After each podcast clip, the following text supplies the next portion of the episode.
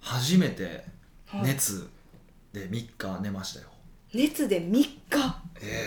びっくりしましたよ本当ね体調崩したっていうのに私はまずびっくりしたんですけどねはい、 たまあ、体調はなんかそこそこ崩したりとかしボコボコはしてるけど喉痛いとかあるじゃないですかいやーそうなんですけどなんだろうこの遅さはちょっと異常じゃないみたいいなやそうなんですよそのもうほんまに上がって仕方ない39度近かったんですよでその前日に、まあ、東京にいててそれで翌日その仙台にいて突然ガーンって上がったんですよえー飛行機があかんかったんですかねいや、まあ、新幹線やけど ねなんとなく調子悪いなっていうのは思ってたんですよはいもちろん調子悪いなと思ったんですけどいやまさかあんなにこう熱が出るなと思わなくてうんで熱出すぎてもやばいと思って病院行こうと思って、まあ、仙台やけどべん病院行ったんですようんたまたまそこがなんかすごい設備が整っててちゃんとインフルエンザの検査もその場でできてしかも血液検査もすぐしてすぐ結果出るんですよ5分とか結果出て出たんで最新な病院なんで結すか構ねそうそうちっちゃい病院だったんですけどねすごい良くてでまあねあのインフルエンザじゃなくてなんか扁桃腺がぶっちゃ腫れてる、まあ、扁桃炎っていうんですかね扁桃腺炎っていうんですかねうんみたいな喉ですよねそうなんですよみたいなもんでえらいうなされましてええいや初めてですよね本当ね39年間生きてきいてや俺あんな熱続いて1日ですもん僕基本的にそれが3日3日続いてもう死ぬかもと思いましたよ本当そっちか私もう年やなって思いいますやいや俺もうほんま死ぬわと思ってどうしようかなと思いましたけどねいやもうやめてくださいよ死ぬ今今死なれたら私めっちゃ困 るそこ体調悪いって思った時に、はいあんまりこう処方とかしないんですか僕はあんまりこれ薬飲まない派じゃないですかだって熱い風呂に入ったら治ると思ってるタイプなんでで実際治ってた治ってたんですよ、まあ、免疫も上がるわけだからねえ今まではずっとそうそう治してそれで治してたんですよ気合でほぼだからほぼ薬とか飲まないんですけど全然治んなくて、うんえーもうひどかったですよ諦めてもう病院に行ったんですそねうそうほんで熱すっごいあんのに手足だけ冷たいんですよ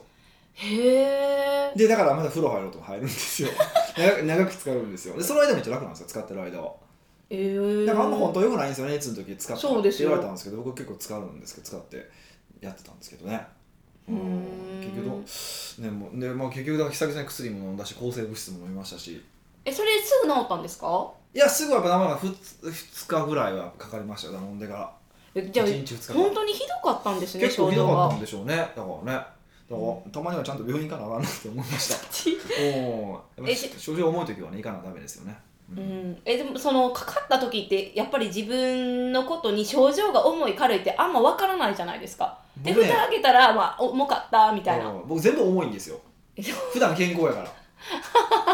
そうだからど こが限界点かも分からへんからもう37度とかでももうむっちゃしんどいんですよ僕どっちかっていうといやそうなんでそうす熱とかもしんどいからやっぱり慣れてないからですよね、うん病気慣れしてないからでしょうけど頭働けへんし声出えへんし声出ないってもうもう生命線じゃないですそうかなんですよしかも何が痛いって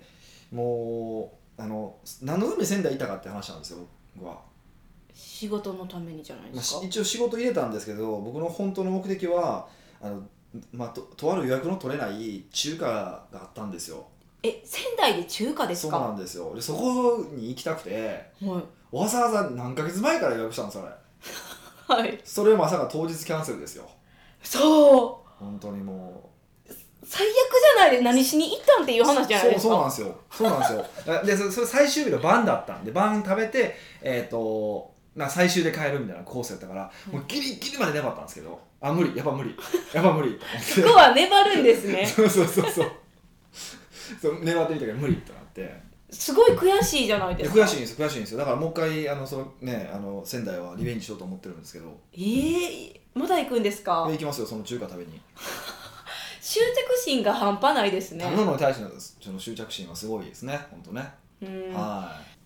今後はどうするんですか今後はどうする一回何でもないなって思ってたものはがいすごい症状やったじゃないですか、はいはいはえだから今後自分がちょっと体調悪いなって思った時のなんか処方はどう考えてるんですかいまあものすごい続いたら今回みたいにね結構なんか大変だったらもちろんえ助長は長かったんですかそもそも助長は長かったんで助す長ってかえなんかこうあちょっと体調悪いかもしれへんっ何ていうのあ予が予兆ねあ予兆予兆ね予兆 もう分からんわいつもやったら分かってくれるのにま難しいだわやっぱちょっと風邪かもし れないででもす、ねね、まだちょっと調子悪いんですよあそうなんですまだかあのなんかねなんとなく運動してもしすごいすぐ息切れするし、えおじいー、ちゃんの気分ですよね今本調子じゃないんです全ね然本調子じゃないですよえもしかして映りますあ扁桃腺は映らないみたあいあでよかっすよたよかったですえだからどうするんですかどうす るあだからそのあー長めに続いたらうん行こうかってことですねまあそうだ病っ院たにからひょ症状が重かったなとは思いましたけどねでもそもそもなんでそのなんていうか扁桃腺喉使いすぎなんですよね悪くなったんですかうーどうなんですかねようわかんないですよねそれってなんか結構うんなんかそこに細菌が入ってなそのあの抵抗力が落ちるときに、うん、そこから菌が入ってってことらしいですけどね、まあ、タイミング悪かったってこまとあですか、そうなんですまあ結構今体力落ちてるんでしょうねだか、その体力ってどうやったら上げれるもんなんですからねまたちょっとずつ地道に運動とかしていくしかないんでしょうけど最近ちょっと張り切って僕はあキックボクシングなんか半年ぐらい前から始めたんですよえもっと前からしてるもんだと思ってましちょたっと前やよったっけあれはいでやけどこの今月入ってからちょっと調子乗って何回もやりすぎ行ってたんですよ週3とかで行ってたんですキよックボクシングそうそうそれじゃねえかっていうふうに言われてるんですけど周りか嘘ら周りから張り切って行き過ぎやと でめっちゃ追い込まれるんですよほんまにあキックボクシングってそうそうほんでねまあ筋トレトレーニングをしてそれから普通のキックボクシングをスパーリングっていうんですかをやるんですよでねあのそこもほら現役のキックボクサーの人とかがあのやってる店なんですよ現役の人がやってるそんうでそう現すか役の人がやってあるんですよだから今もなんかその僕の担当してくれてる、まあ、店長さんなんですけどその人にタイにまた修行行ってたりとかするえめっちゃ本気じゃないですかそんな感じのところなんですよでねへあの社長とかまあ社長も元、うんうん社長なんだからキックボクサーがなんかなんかまあなんかなんですよなんですけどあのー今も現役のプロレスラーとかなんですよ、えで追い込みー方が半端ないんですよねうん、怖そう私一日も持たんわでだから例えばあのなんていうんですかね腕の筋肉鍛えるじゃないですかはいあのアームカールっていうんですかこう、まあ、いや普通に腕を重たいものあれ比較的重たいものを持ってこう腕をこえっ、と、えっと胸の方うに寄せるみたい上げなるみたいな運動はってあるじゃないですか、あれやるじゃないですかほんで普通まあ何回かで休憩するじゃないですかいもちろんで休憩って何もしないのが休憩って思うでしょうん息整えるみたいそなうそうでしょで要はこれ力こぶの部分を鍛えてるわけじゃないですかあのこのこのアームカールっていうのははいで次裏側の筋肉あるじゃないですか二の腕の部分にも筋肉あるじゃないですか,、だから休憩って何するんかなと思って今度こうそのこう裏側を鍛える運動をするんですよねこれで休憩中も両方とも鍛えられるんですよとかいうわけわからんこと言うんですよいや休憩ちゃうやんそうそうそうそうそうもうね基準が違うんですよ鍛えたところを使ってなかっ使ったたからら休憩だよねっていうそういうなんかわけのわからん理屈なんですもようスストイックすぎてそんなん通われ へんそう短い時間ですごい鍛えれるん ですよみたいなすごいドヤ顔で言われるんですけどえそれにまんまとハマったんですかあそうかもしれへんみたいいなやま感あまじであそうなんですけど、ねでまあ、そんな感じやけどまあでもとはいえ、まあ、結構こう体力も上がってきてる感覚もあったしあへのーそれこそ血液検査も僕も、まあ、ちょっといろいろあってあの定期的にやってるんですけど、はい、数字が正常になってきてるんですよずずっと僕異常にコレステロールが高かったんですけどこんな高い見たことないって言われるぐらい高かったんです医者でも医者でもこんな高い見たことないって言ってたぐらいが、突然もう正常に戻りつつあるんですね。えそれがキックボクシングが原因だってことですかで嬉しく、まあ、要はより増やすわけじゃないですかでどうも疲れるじゃないですかでなったんじゃないかっていうのが説が濃厚、まあ、分かんないですよ分かんないですよあくまでも説ですからねもう絶対張り切ったらあかんわになりまもうすはりねもう張り切っちゃうタイプなんですよねやっ ぱりどうしてもねしかも結果が見えたらなおさら張りそう切なっんちゃいですよ調ま子す乗よりなんねでね本当にダメなんですけど本当そうなんですよえじゃあもう今後は、はいあのキックボクシングは1週間に1回なんですかまあ今2回はしたいなと思ってるんですけどねえそれなんか別あの配慮してなくないですかえ3回と2回減らしたんですよえでももともと3回行く前は1回ぐらいだったんですよねそうですよ2じゃなくて1に1回戻ろうよいみたやいな戻ったら体力つかへんやん2ぐらいにした方がつくやんえじゃあキックボクシングじゃなくて違う何かでこう補えばいいんでキックボクシングはやっぱり週に1回がいいと思いますそうなんですかねもう1回あんななんかヒデさんが動かない3日間とか続けられたらこっちが困るまあ、みんな仕事楽やったろうなと思いながらえ楽っていうより、あすごい惨めな感じになりましどたういうことやどういうことや、ヒデさんって体で表した脳じゃないですか、まあ、会社で言うとねそんうんで私手足じゃないですか、もう手足元気やったんでって時にもう脳からの指令がないかゼロ らそうなんかこう元気あり、ま、余ってるのに何もする何もすることないかなんか仕事も全然こうヒデさんの確認で止まるじゃないですか一回止まる止まるもう全部それが全部止まったらちょ進めたいのに進めることができないっていう状況が続いてなんか自分って存在価値あるみたいいなやいやいやチーンってなってたんですよ。あそうなんですね、いはや でも本当に綺麗に止まれましたもんねい、そうでいすや俺自分でも思ったもんこれはすごいなと思って、まあ、もちろん分かっててやってるけどあのこの少なくともこの奥越えに関してはねはいうんでもまあそれでもすごいなと思うのは習慣の力って怖いなと思うのはベルマガだけは間に合わしたもんね。 それだけは催促したどんだけ、うんそうそ うそう間に合わしたもんねあれ本当すごいねもう維持ですうねん意地やなと思いましたね。 うんなのでそのまあ健康面には気を使っていってくだそさい、う使ってるんですけどねだからそうですよねでも使っててもこんなことになるわけだからはいこれねってことはみんなやっぱなるんです ようん、もうなる期間じゃあ前もって教えてほしいですいや本当そこうですの期間みたいな本当そうなんです よねでもとりあえずちょっとまああの休息は取らないといけないなと思いました本当にね移動が今最近アホみたいに多すぎてうなんかーねんそう今日もねですこのポッドキャスト撮ってますけどさっきまで東京に出て飛行機に乗って帰ってきましたからそうですしかも帰ってくる時間めっちゃ長かったですけどねそう車がそう車バカゴミで ね進そまうなそいうしねそう時間押してますよねもう押し押しなんですよだからね皆さん季節の変わり目だしゴールデンウィークも近いんでね体調確かにね、はいそうかそうか確かにそうですよねでも結構だからこのゴールデンウィークになったらあのホッとして風邪ひく方とかもいらっしゃいますよねうんそういしう人多も分いるから普段行くところも人多いじゃないですかみんなが休みだから確かにマスマスクする意味あるんかわからないんですけど、はいまあ、やってそうですよね体調管理頑張ってくださいぜひぜひ北岡秀樹の奥越えポッドキャスト奥越えポッドキャストは仕事だけじゃない人生を味わい尽くしたい社長を応援します改めまして北岡ですミカですはい南上がりなので今日はちょっとこうお手柔らかなやつにしていただいていいですかあこれでも手柔らかなんかちょっとわからないんですけど、はいわからんのかニックネーいム、はいボリオリ体型さんですなるほど北岡さん美香さんこんにちはこんにちは今回は同時に複数のプロジェクトをする時の仕事のやり方についてお伺いしますほうほうほ私は治療院セミナーコンテンツ販売をしておりますううんいわゆるスタッフはいませんうん経理などは人に頼んでいるのですが、うん売り上げは私一人で立てていますはい今の売り上げを立てる仕事の他に未来の売り上げを立てる仕事をしたいなと思うとうん同時期に複数のプロジェクトをやることがありますうん今は時間割を決めてやる仕事を振っているのですがこうすると進捗の早いものとそうでないものができてしまい結局締め切り間近のものを優先して完了させている状況ですうんそこで質問ですうん。同時に複数のプロジェクトをするとき、特に普段の仕事にプラスして未来のための仕事をするとき、うん北岡さんはどのように進められているのでしょうかなるほど。うん。これはなかなか深いですよね。歯応えのある質問ですよね。まさかのこの脳みそになかなか鞭打たないといけない感じなんですけれども。やった なんていうの頑張って、頑張ってくださいみたいな。まあそうですよね。まあ進捗の早いものとそうでないものが出てきてしまってってことね。まあまあそうですよね。えっとまず未来のための仕事と日常の仕事でいくとね、プロジェクトって基本的にえっとあんまり未来のための仕事じゃないんですよ。え、どういうことですかプロジェクトが未来のための仕事じゃないプロジェクトってある程度ゴールが見えてるようなものなので比較的多分、まあ、あの短い23ヶ月っていう直近だってこそとうですそかう23ヶ月ぐらいの23ヶ月先ぐらいの、まあ、問題とか、あのープロジェクトですねうんそうそう課題解決とか目標に対して向かうアクションが、まあ、プロジェクトうんなんですよで未来に対する仕事ってもう少し1年とか2年単位ぐらいの仕事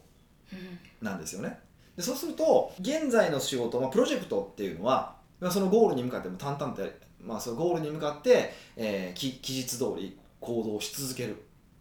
ていうことが必要になるわけじゃないですかはでも一方で未来のための仕事ってそんなになんかゴールが綺麗にあるわけではないからなんかこう種まきをし続けるっていう感じのイメージが強いと思うんですよへえはいどっちかっていうとねだから例えば、まあ、それこそあの人脈を作るのでも一つのこえ一つですけど人脈ってなんかこうねいきなり出来上がっていくもんじゃなくちょっとちょっとずつなんか出来上がっていくもんじゃないですか日々の日常の生活の積み重ねでもってそうですねでしょだから、えっと、本来この日常の仕事と未来のための仕事は複数のプロジェクトってことはならないっていうことなんですよね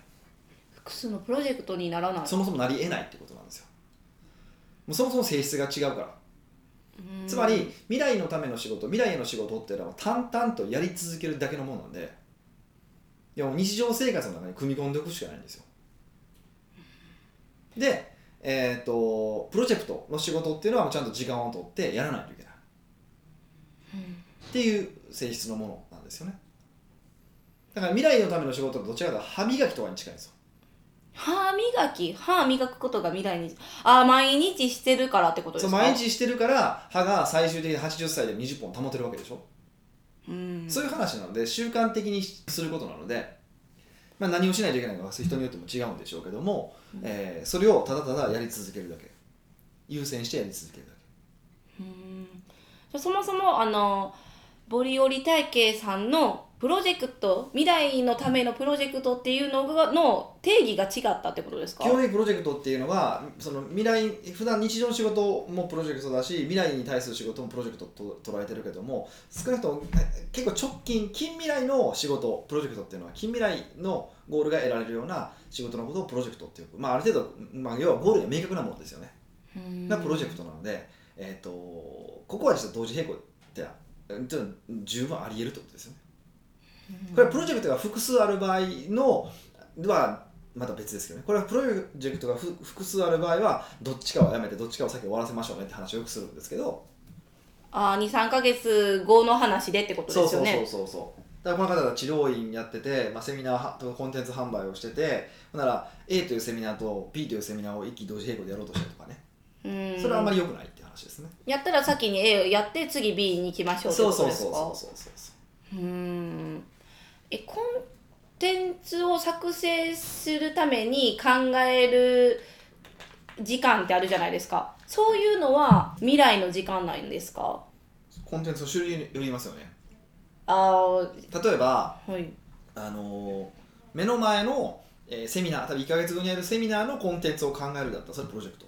になるけど今の仕事ですよね、はいでもそう例えですねば、えっと今後、えっと会社のレ、まあ、遺産として残すためのいやもう自分のノウハウを体系化しようはいみたいな話の場合これは未来へのプロあ未来の話ですよね近未来の話あ未来の話ですよね、はうんいうーんえじゃあねそのプロジェクトとその未来の仕事ってなんかどういう時間割というか考えでおったらいいんですかやっぱりボリオリ体系の方もうんちょっと違うんですけど、多分ニュアンスは、はいあの期日が近いものを先にしてしまうって言ってたじゃないですかそうですねそうですねだからやっぱり必死になってしまうとその未来のことって後回しにしてしまうじゃないですなるかなるなるなるやったら進んでも進んでも未来の仕事やってるあの距離はそうそううね一定距離がずっと保たれてるからそれはどうやって縮めさせるんですかだから歯磨きの話なんですよまさに歯磨きをするように未来に対する仕事はやり続けることなんですよそれだけなんですよ実は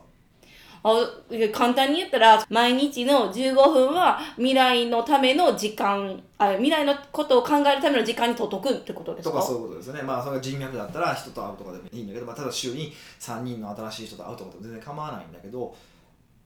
うん何らかの形でそこはもう死守するブロックするうーんで絶対寝る時間とか飯食う時間はあるわけでしょあります、同じように、まあ、歯も歯も磨いてるわけでしょはい、同じように扱うってことです未来の仕事はうーんまずでその上でそこが終わったらないしはそこが確保できたら、えっと、みプロジェクトを近未来のプロジェクトに取り組んでいくってことですね、一人でされてたうら、んもう時間があのめっちゃ限られてるじゃないですか自分しか動ける時間がないから、はいはだったらそのなんて言うんですか治療していうん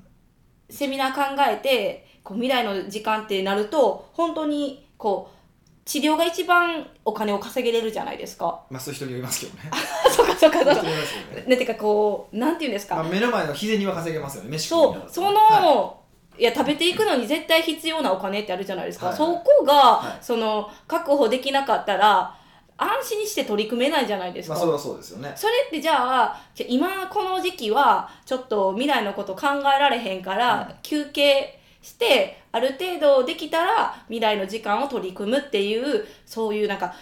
休んだり入れたり休んだり入れたりってしていいんですかえっと意図するっていう意図してやってるっていうのであればまあまあ悪くはないぐら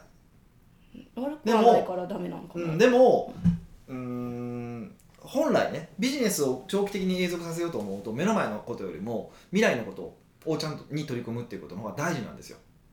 もっと言うと経営者の仕事ってのは未来のための仕事なんですよ。で現在のそのプロジェクトに取り組むのっていうのは従業員の仕事なんですよ。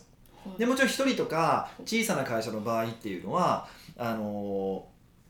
当然両方の役を背負わないといけないんですよ本当にその大企業とかだと純粋に経営者の役割だけでできるけどももちろん小さな中我々のような中小企業の場合は両方しないといけないんですけどその経営者の時間をいかに増やしていくのかっていうことがポイントになってくるわけですよ。うん、でだから、えっと、例えばそれを1日のうちで何時から何時間経営者の時間って決めてしまうとか、えっと、1週間のうちはこれだけは経営者の時間って決めてしまうとかなんかそういうやり方があるよねってことなんですよ。うんで僕自身の場合だと、えっと、週1回それから月、えー週週1回半日、えっと、月1回1日、えー、3ヶ月に1回3日から4日っていうのが最低限僕はえっと経営者とにとしての仕事をするようにしてるんですね。あもう組み込んでるんですねそうそうそう組み込むようにしてるんですね。でここに関してはもうリズムなのでもうそれをずっとやり続けるだけなので、おそれって1ヶ月に1回、はい、えっと1週間に1回、はい23ヶ月に23日ってあの毎日じゃないじゃないですか、はいはいや私はこう歯磨きって毎日と思ってたから毎日考えなきゃいけないって思ってたんですけどそうやって自分でこう期限を決めてからするのでもお大丈夫なんですかもちろん毎日じゃなくてもいいですでも大体はねその1ヶ月にとかあの 1, ヶ月1週間に1回やいやっていうのは考える仕事はするんですけど考えた仕事って行動して初めて聞かれてるわけでしょはいその行動する時間はやっぱ毎日取らないといけないんですよ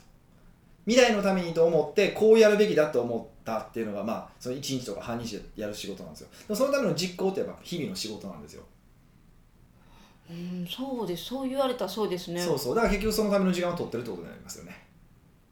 もうなんか時間何本あっても足りんじゃないですか足りないんですよでだからよく言うんですけど時間がやっぱ一番こう重要な資源なんですよねそうですねうんしっくりきましたよそうお金だったら取り戻せるけどよくそうですよねくこれでも言ってその話しましたけどはいでも時間は取り戻せないんですよえじゃあどういかに有効に使うかをちゃんと考えとかなきゃいけないってことですうねん、でもなかなかそれ難しいんですよねだから意図してその経営者の時間とあの、まあ、未来のことを考える経営者の時間と今のことに取り組むその労働者の時間っていうのを意図して切り替えるっていうことをするとそれだけでもだいぶ変わってくるからはいそこから始めてみましょうよっていうのが、まあ、僕の提案ですよね。うんなるほど、うんあのちょっと別の話なんですけど、うん例えば複数のプロジェクトをする時の仕事のしこ仕方なんで、うん本当に複数のプロジェクトがあったとするじゃないですか23ヶ月後にできなきゃいけない仕事がまあ、両方とも23あ23ヶ月後がゴールってことねそう例えばはい、で絶対絶対にあるじゃないですかあるえその時って自分の中ではこういう段取りでしようって立てても外注とかしたらうんやっぱ納期守ってくれる守ってくれないもあるでしょうしあーそその投はい、げた後にまた違う問題が発生してそれに解決のために時間が取られたっていろいろあるじゃないですかありますありますそういう時のなんていうか自分の中ではこういう順序でこの日までにって決めてたのが予定って狂っていく場合あるじゃないですかはい、ありますありますそれはどうしたらいいんですか基本的にそれはあのもともとある程度バッファを取っておくってことですよね100%完璧に思ったスケジュール通り進むってことは絶対ないのであの、ある程度その予備日っていうのを作っておくっていうのが一つでもう一つは、まあ、あのそういう期日守らないやつは切っていくっていうことですねでもそのプロジェクト中には切れないじゃないですか結構僕切りますけどねもうその場合だったらじゃああの 彼を次探してくるってことですか、まあそそうなりますよねれってその旗から見ればうん余計時間使ってるんじゃないのって思いませんか、えっと、そのプロジェクト単体で見たらそうです確か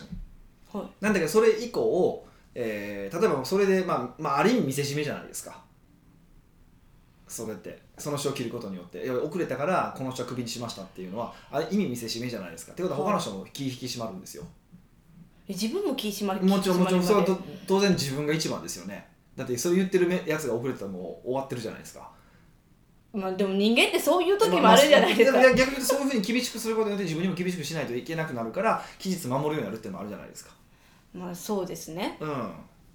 え期日を守らへんかったらそういう人を切るっていうのもありだうん、っていうふうにやっていくと、あのーだんだんそういう期日を守る文化ができてくるからはいそうすると